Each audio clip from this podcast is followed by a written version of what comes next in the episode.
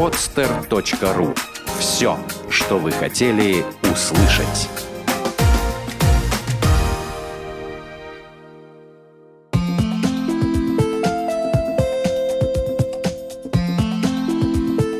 Про добро. Опыт и мнение людей, для которых благотворительность – стиль жизни.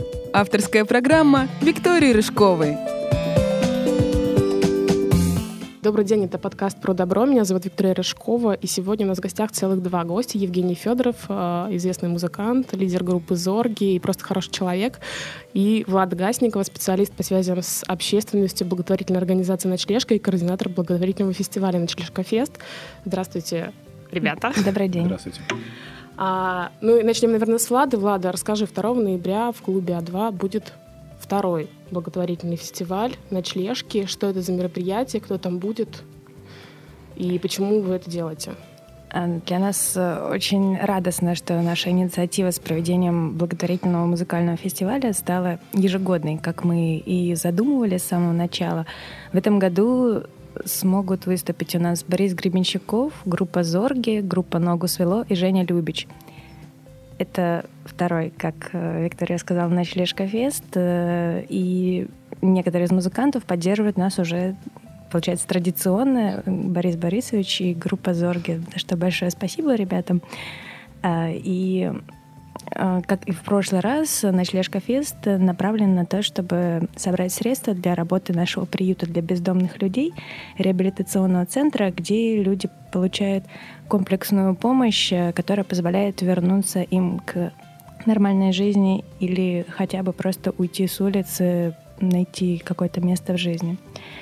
Э, в прошлом году мы смогли собрать благодаря подобному благотворительному фестивалю 650 тысяч рублей, которые хватило на несколько месяцев работы нашего приюта, и это позволило сохранить жизни и улучшить их нескольким десяткам людей. Поэтому мы планируем сделать ночлежка фест и в следующем году. Может быть, я рано об этом говорю, но это очень хорошая практика со всех точек зрения и для нашей организации, и для наших подопечных, ну, надеюсь, и для музыкантов тоже.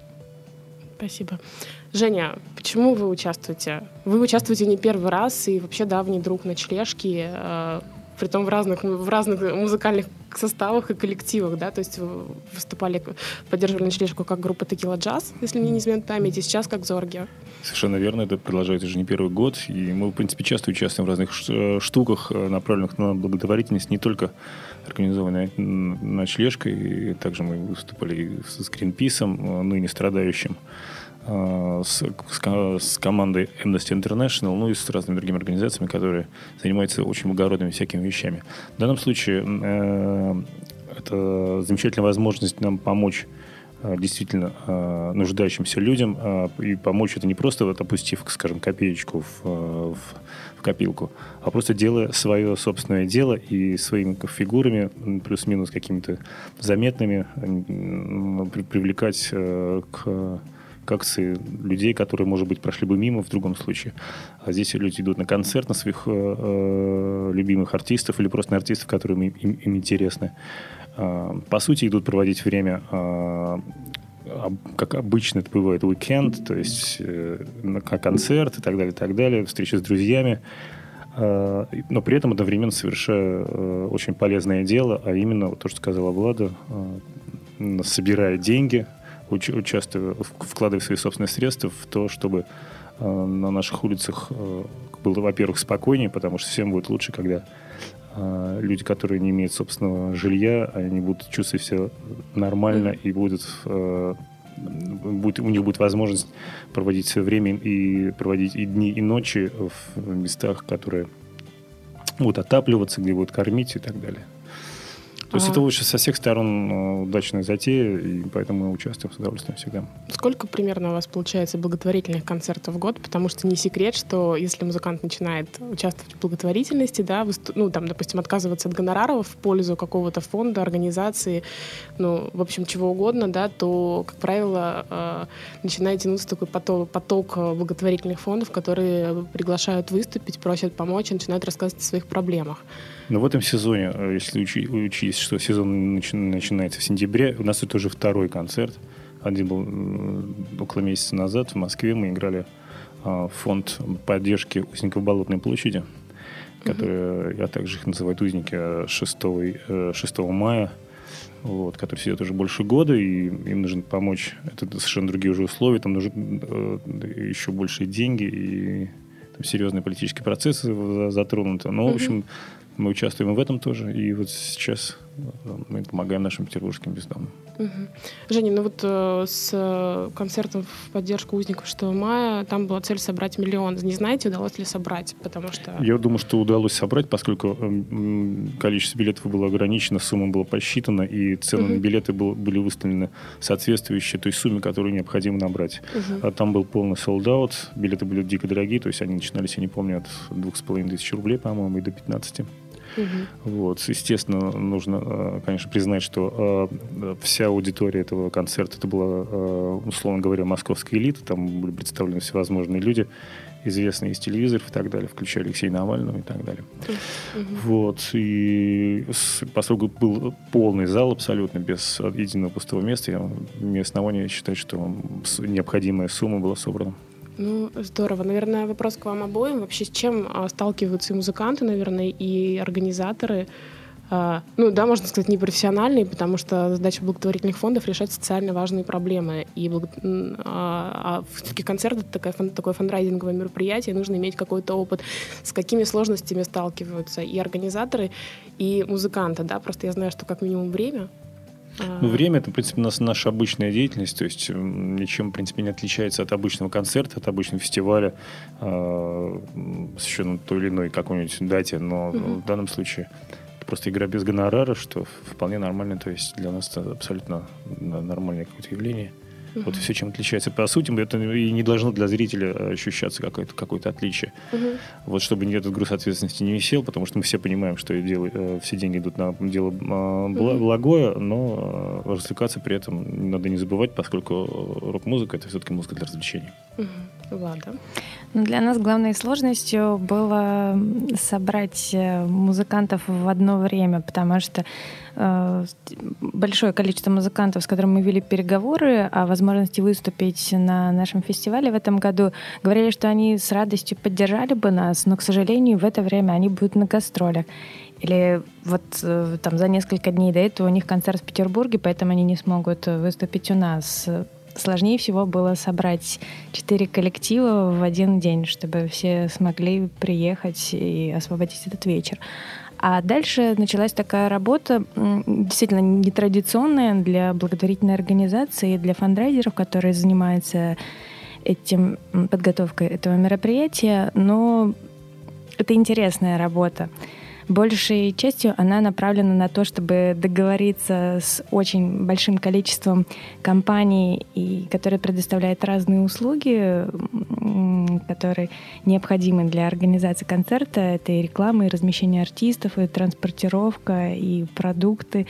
И, ну, какие-то такие вроде бы бытовые вещи. Кажется, что это самое главное, что мы договорились с музыкантами. Но без вот этих маленьких вещей не случится этого большого фестиваля. Поэтому нужно много с кем договариваться для того, чтобы минимизировать затраты ночлежки, э, которые волей-неволей возникают. Э, соответственно, чем больше мы сможем минимизировать наших затрат и договориться о бесплатном предоставлении услуг или услуг э, с какой-то скидкой, тем больше денег сможет принести нам этот фестиваль, потому что меньшему количеству поставщиков услуг придется платить деньги. Ну и я с радостью могу сказать, что у нас это, в общем-то, получается, потому что за время этой подготовки было уже несколько таких маленьких побед, когда удалось договориться о бесплатном размещении музыкантов э, в гостинице или о предоставлении скидки на размещение рекламу. И каждый раз после этого мы с коллегами обнимались и говорили, ура, ура, у нас, значит, точно все должно получиться. А, спасибо. Женя, скажите, а вот насколько вообще страдает, на самом деле, ну, заработок артистов, да, потому что, ну, не секрет, что дают концерты для того, чтобы артисты могли заработать денег, да, к сожалению, насколько я понимаю, в России не очень активно продаются альбомы, и, например, ваш альбом продается на круги, на круги.ком, если мне не заменяет память, и там можно выставлять цены, да, то есть, и когда вы выступаете благотворительно, например, а через там неделю у вас концерт, а ваш, на который, например, могут билеты стоить дороже, вот насколько, насколько это вредит а, вашему сольному концерту? Или не было таких случаев, или вы не видите разницы? Ну, мы сознательно не, не ставили какие-то наши э, концерты на соседние даты, потому mm-hmm. что действительно это, это может помешать. Но, с другой стороны, это отличное очищение кармы, когда вот такие вещи происходят, так что все нормально. Мы не, не боимся меньше заработать, потому что мы и так зарабатываем не очень. Так что все в порядке. Ну, здорово, просто потому что обычно очень часто музыканты отказываются или, например, просят не указывать их на афиши, чтобы быть таким э, сюрпризом. Э, а в этом тогда нет никакого смысла, потому что люди же покупают билет на артиста, то есть они, например, э, фамилия артиста или его имя на афише, это часто будет гарантия того, что 10 или 20 там, или больше человек купит билет, а если он считает себя таким выдающимся сюрпризом и просит его не указывать на на афише, то, в принципе, от этого пользы мало потому что не купят же билеты, наверное, люди. Ну, э, да. Как вот, на ваш взгляд, кажется, э, насколько меняется отношение к бездомным и насколько меняется отношение к бездомным, на самом деле, благодаря, наверное, вам, потому что вы все-таки медиаперсона известны в Петербурге, до чего уж там и в России, наверное. Да а, даже в Америке. И в Америке, и, и в Америке да, вот. А, а насколько, вот, как вам кажется, люди становятся добрее, может быть, толерантнее к бездомным? Ну, потому что все мы же знаем прекрасно, что все э, вещи такого э, негативного свойства, они э, порождаются обычно э, невеж, невежеством. То есть люди, у людей отсутствует информация правдивая и точная о, о вещах, происходящих в мире. В данном случае мы имеем Э, дело с дефицитом информации о том, каким образом эти люди оказались на улице, почему им так приходится, почему они выглядят так неопрятно и почему от них так плохо пахнет, прошу прощения, и так далее. То есть этот комплекс э, таких вещей, которые люди стараются не замечать и тем более не вникать в, в причины, которые привели людей вот к такому состоянию плачевному.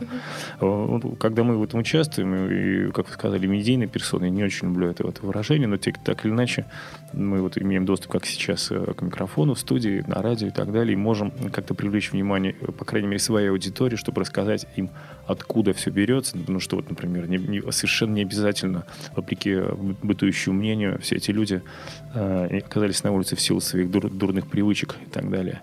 Или там дурной компании. Очень часто это жертвы черного, черных риэлторов, и прочих таких вот негативных процессов, которые проходят э, в нашем обществе уже не первый десяток лет. Mm-hmm. В связи с э, э, абсолютной коррумпированностью всех абсолютно этажей власти, к сожалению, вот эти вещи, вот как, такие вещи, как черный риэлторство, все, mm-hmm. это, все это возможно. А, все это происходит по, по, по сию пору, несмотря на то, что как, как бы городе борьба ведется. И люди э, в том или ином количестве, не так как 90 естественно, уже меньше, но э, все равно оказываются на улице в силу вот того, что сталкиваются с мошенничеством очень часто. Вот. И как правило, это очень приличные люди, и, которые просто не умеют считать деньги и не, и не, не имеют привычки э, к крючкотворству, э, к общению с какими-то юридическими структурами и так далее. Просто они привыкли верить э, на, слово. на слово, будучи воспитанными, скажем, в советское время в таком в довольно тепличных условиях. Угу. Вот, и они оказываются на улицах э, с, с, подчас двумя высшими образованиями и так далее. Абсолютно не пьющие люди. Вот, и попадают в жуткие, э, жуткие ситуации. Поэтому э, об этом нужно рассказывать, обо всем и так далее. Э, чтобы э, в целом отношение к людям, к людям бездомным менялось, чтобы к ним не относились как к подонкам, выброшенным из общества самим обществом. Так вот.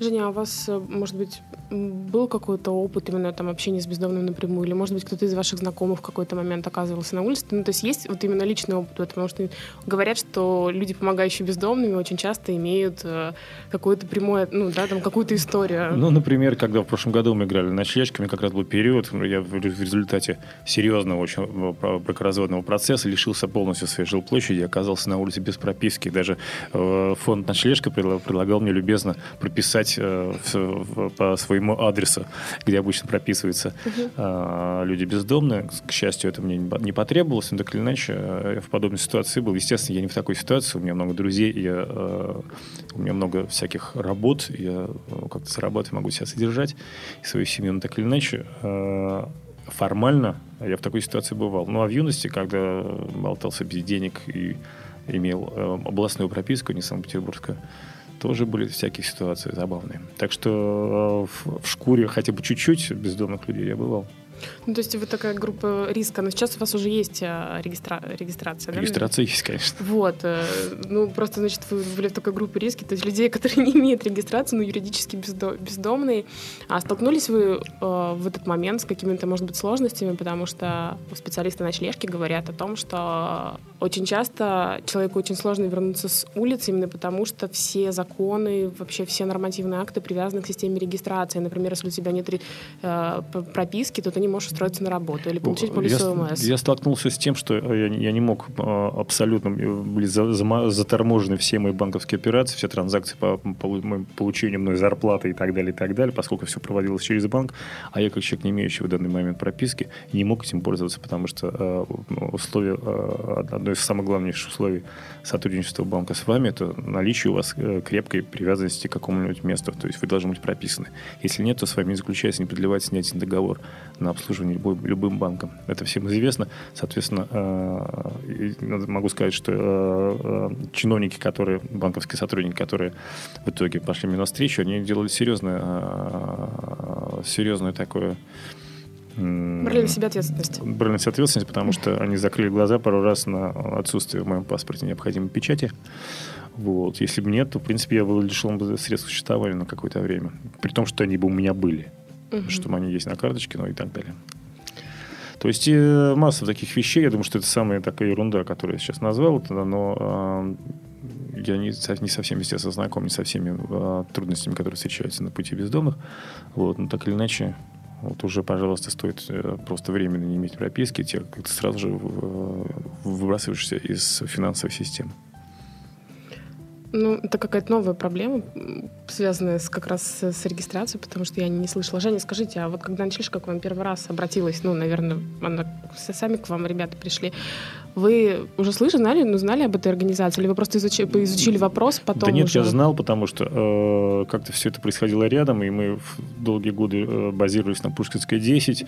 Где была первая ночлежка. Да, где была первая ночлежка. Мы просто были знакомы с ребятами, которые э, там э, со, мы были их сотрудниками. И все время как-то это все было рядом постоянно. Угу. Так что нам не нужно было объяснять, для чего все это происходит. Угу. Вот, и газета «На дне», она постоянно где-то была вот рядышком. И наши знакомые там сотрудничали, более того, про нас даже там что-то писали. Так что ну, газета «На дне», насколько я знаю, была популярна в конце 90-х, потому что там был еще такой задник со всякими клубными концертами, да, где, куда можно было сходить и послушать там разные, разные концертные группы. А, Женя, спасибо. Влада, почему зовете урок музыкантов? Почему, не знаю, не Аллу Борисовну Пугачеву? То есть почему, так, почему именно такой формат фестиваля? По нашим ощущениям, рок-музыканты как-то больше чувствуют реальность, наверное, так, э, реальность, жизнь обычных людей. Ну, это, пожалуй, мое личное мнение, но мне кажется, что поп-звезды зачастую, они живут уже в каком-то таком иллюзорном мире, мало имеющем отношение к реальности, которая проистекает э, в каждодневной жизни простых людей, которые ходят на самые простые работы и могут оказаться в самых э, таких неожиданных э, жизненных ситуациях, в которых им особо некому помочь.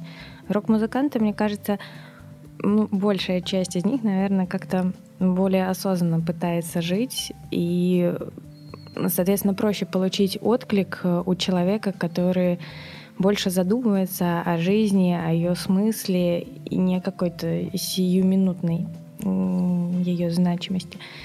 Я очень тронута была тем, что Жень так много знает о проблеме бездомности. И ну, вот действительно человек, который а, имеет какую-то заинтересованность э, в людях, которые оказались на улице, поэтому проявил действительно такую подкованность в вопросе, даже без привязки к тому, что какое-то время у Евгения не было регистрации. И действительно до сих пор э, около 20% людей, которые оказываются на улице, по подсчетам наших социальных работников, это жертвы мошенничества недвижимостью. А еще большая часть э, людей, которые оказались на улице, 38% э, стали бездомными из-за самых разнообразных форм конфликтов в семье. Вот как показывает наша практика, и родители детей, и дети родителей, и жены, ну, мужей ну, бывших. Ну, например, Евгения Федорова мы как... можем понять, да, что как раз из-за семейных неурядиц Евгений да. чуть не оказался на улице. Да, и это, к сожалению, очень часто встречающийся вариант. Люди становятся бездомными и являясь бывшими выпускниками детских домов, которых государство не обеспечивает, как оно должно бы было бы э, жилплощадью, или это дети, ну, по сути, это 18-летние дети, которые выросли в таких э, условиях детского дома достаточно жестких, но оторванных тоже от реальности, и таким детям тоже очень просто лишиться жилья, если им вдруг его все-таки выделили, что встречается, к сожалению, не всегда. Очень часто люди становятся бездомными после того, как они возвращаются из заключения, поскольку нередко их родственники их выписывают э, или родственников не осталось, и вот в этот момент, допустим, умерла мама, пожилая, а человек в это время был в тюрьме, и как-то так между делом он оказывается выписанным из квартиры, и потом вернувшись и уже потеряв э, серьезную часть своих социальных связей, он даже не знает, куда обратиться, потому что этот мир для него тоже уже немножко непривычный. Ну и, и куча, да, таких вещей, когда человек действительно нисколько не виноват в том, что он стал бездомным. Это сложившиеся таким образом обстоятельства, которые человек чаще всего абсолютно не знает, как ему преломлять, потому что ну, потому что никто из нас э, не готовится к тому, что он может завтра стать бездомным, соответственно, не изучает ни правовое законодательство, ни трудовое, ни никакие с, э, варианты обращения к социальным службам государственным, которые часто работают очень бюрократизированно, и получить их помощь достаточно сложно. Ну и, и вот получается, что оказавшись в подобной ситуации, человек чаще всего теряется, не знает, куда ему обратиться, особенно если нет друзей. А, такое часто тоже бывает, особенно у людей, которые приезжают в большие города в поисках работы, которые какое-то время у них есть, а потом, может, их могут обмануть.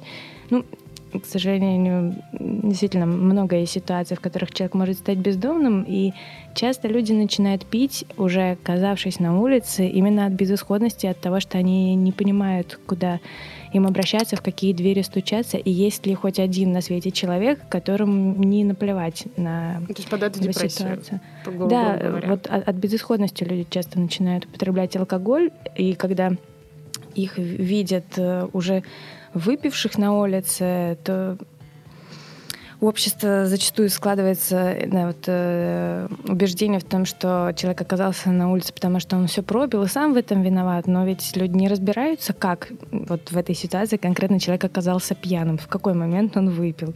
И очень часто бездомным ставят вину то, что от них плохо пахнет, и то, что они грязные, но при этом никто не задумывается о том, что бездомным людям, по сути, негде помыться. Вот в Петербурге единственное место, где люди могут помыться бесплатно, это душ, который стоит во дворе ночлежки.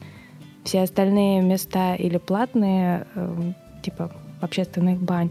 Или это, это те же общественные бани, в которые бездомных не пускают, потому что они грязные, от них плохо пахнет. И получается такой замкнутый круг, что человеку вменяет э, то, что от него дурно пахнет, но при этом помыться ему нигде не дают. Мне ну, кажется, какой-то театр абсурда. Грязных людей не пускают в баню, чтобы помы- помыться. Ну, к сожалению, такой театр абсурда очень часто э, встречается на пути бездомных людей, в том числе и во множестве государственных структур, которые, по идее, призваны помогать бездомным, но, по сути, мне кажется, вгоняет их в тяжелейшую депрессию и создает ощущение того, что абсолютно всем все равно, что будет дальше с этим человеком. А, Влад, скажи, по статистике ночлежки и вообще по опыту ночлежки, какое количество людей а, в среднем обращается в ночлежку в год, и какой из них возвращается к нормальной жизни? Потому что не секрет, что, понятно, не все да, находят в себе силы и возможности, потому что Насколько я знаю, людям, э, жившим на улице хотя бы три месяца, нужна как минимум годовая реабилитация ежедневная, работа с психологом, а там в некоторых случаях, может быть, даже с психиатром. По статистике за 2012 год ночлежка оказала очень разную помощь э, примерно 6 тысячам бездомных людей. Кто-то получил тарелку супа, придя на стоянку ночного автобуса, кто-то переночевал пункте обогрева палатки, который мы устанавливаем в холодное время года, кто-то жил в нашем приюте, кто-то обратился за консультацией юриста. Ну, то есть это, это была разная помощь. Мы не можем, конечно, сказать, что все эти 6 тысяч человек вернулись э, к обычной жизни, где-то работают, где-то живут. Но к сожалению, мы не обладаем такой вот полноценной статистикой насчет того, сколько из э, наших подопечных, людей, которые обращались к нам за помощью, вернулись к обычной жизни, потому что часть из этих людей, получив нашу помощь и как вот на, на тот момент получение помощи выглядит так, что действительно жизнь человека стала лучше. Он, например, начал где-то жить, устроился на работу. Но, может быть, через месяц э, человек, психика которого однозначно пострадала после жизни на улице, может быть, он сорвался и вернулся к социальному образу жизни или потерял эту работу, соответственно, не может снимать жилье. И эти люди, может быть, не обращаются к нам больше за помощью, соответственно, мы теряем их из поля нашего зрения. А есть люди, которых действительно жизнь улучшилась, но они чаще всего не хотят возвращаться в ночлежку и рассказывать нам о том, как у них все было хорошо, потому что они хотят вспоминать о том, как как было плохо, когда им пришлось на ночлежку обращаться. Но по очень такой приблизительной нашей оценке, примерно треть э, людей, которые живут в нашем приюте, в прошлом году в приюте жил 221 человек, возвращаются к обычной жизни, социализируются и в общем-то... Ну, то есть, в принципе, остальные там 70 или сколько процентов, там 65, они нуждаются в какой-то вашей помощи и дальше, например, там в консультации юристов уже при этом не живя в приюте и не живя на улице. Да, потому что, к сожалению, не, не может такого быть, чтобы в нашем приюте люди постоянно жили. В, в какой-то момент слишком много бездомных, э, несколько десятков тысяч в Петербурге, а приют рассчитан всего на 52 места, поэтому мы стараемся хотя бы такой вот минимальный объем помощи оказать человеку, немного улучшить его жизненную ситуацию, дать ему поверить в себя, в людей, и дальше он уже своими силами должен угу. решать э, свои проблемы. Мы берем на это место в приюте следующего человека, который нуждается в помощи. Но вот те 70-60% людей, которые после получения нашей помощи Э, не возвращается к обычной жизни, им действительно нужна серьезная помощь, э, в том числе и, и психологическая, и помощь психиатров многим, я думаю, требуется, потому что жизнь на улице, она откладывает очень серьезный отпечаток на все существо человека и сам по себе... Специалисты называют это личностной деформацией, насколько я знаю. Ну, я согласна. Примерно это, да, имела в виду. Да, и еще есть э, такой факт, что средний возраст бездомности в Европе э, составляет один год. Это означает, что через год человек, оказавшийся на улице, э, возвращается, включается в обычную жизнь силами социальных работников. А в России средний возраст бездомности, средний стаж составляет 7 лет, и, к сожалению, чаще всего после этих 7 лет человек не возвращается в обычную жизнь, а умирает. И это свидетельствует о том, что у нас очень плохо выстроена структура, система помощи бездомным людям на государственном уровне, поэтому приходится э, заниматься этим некоммерческому сектору с привлечением музыкантов, возвращаясь к теме.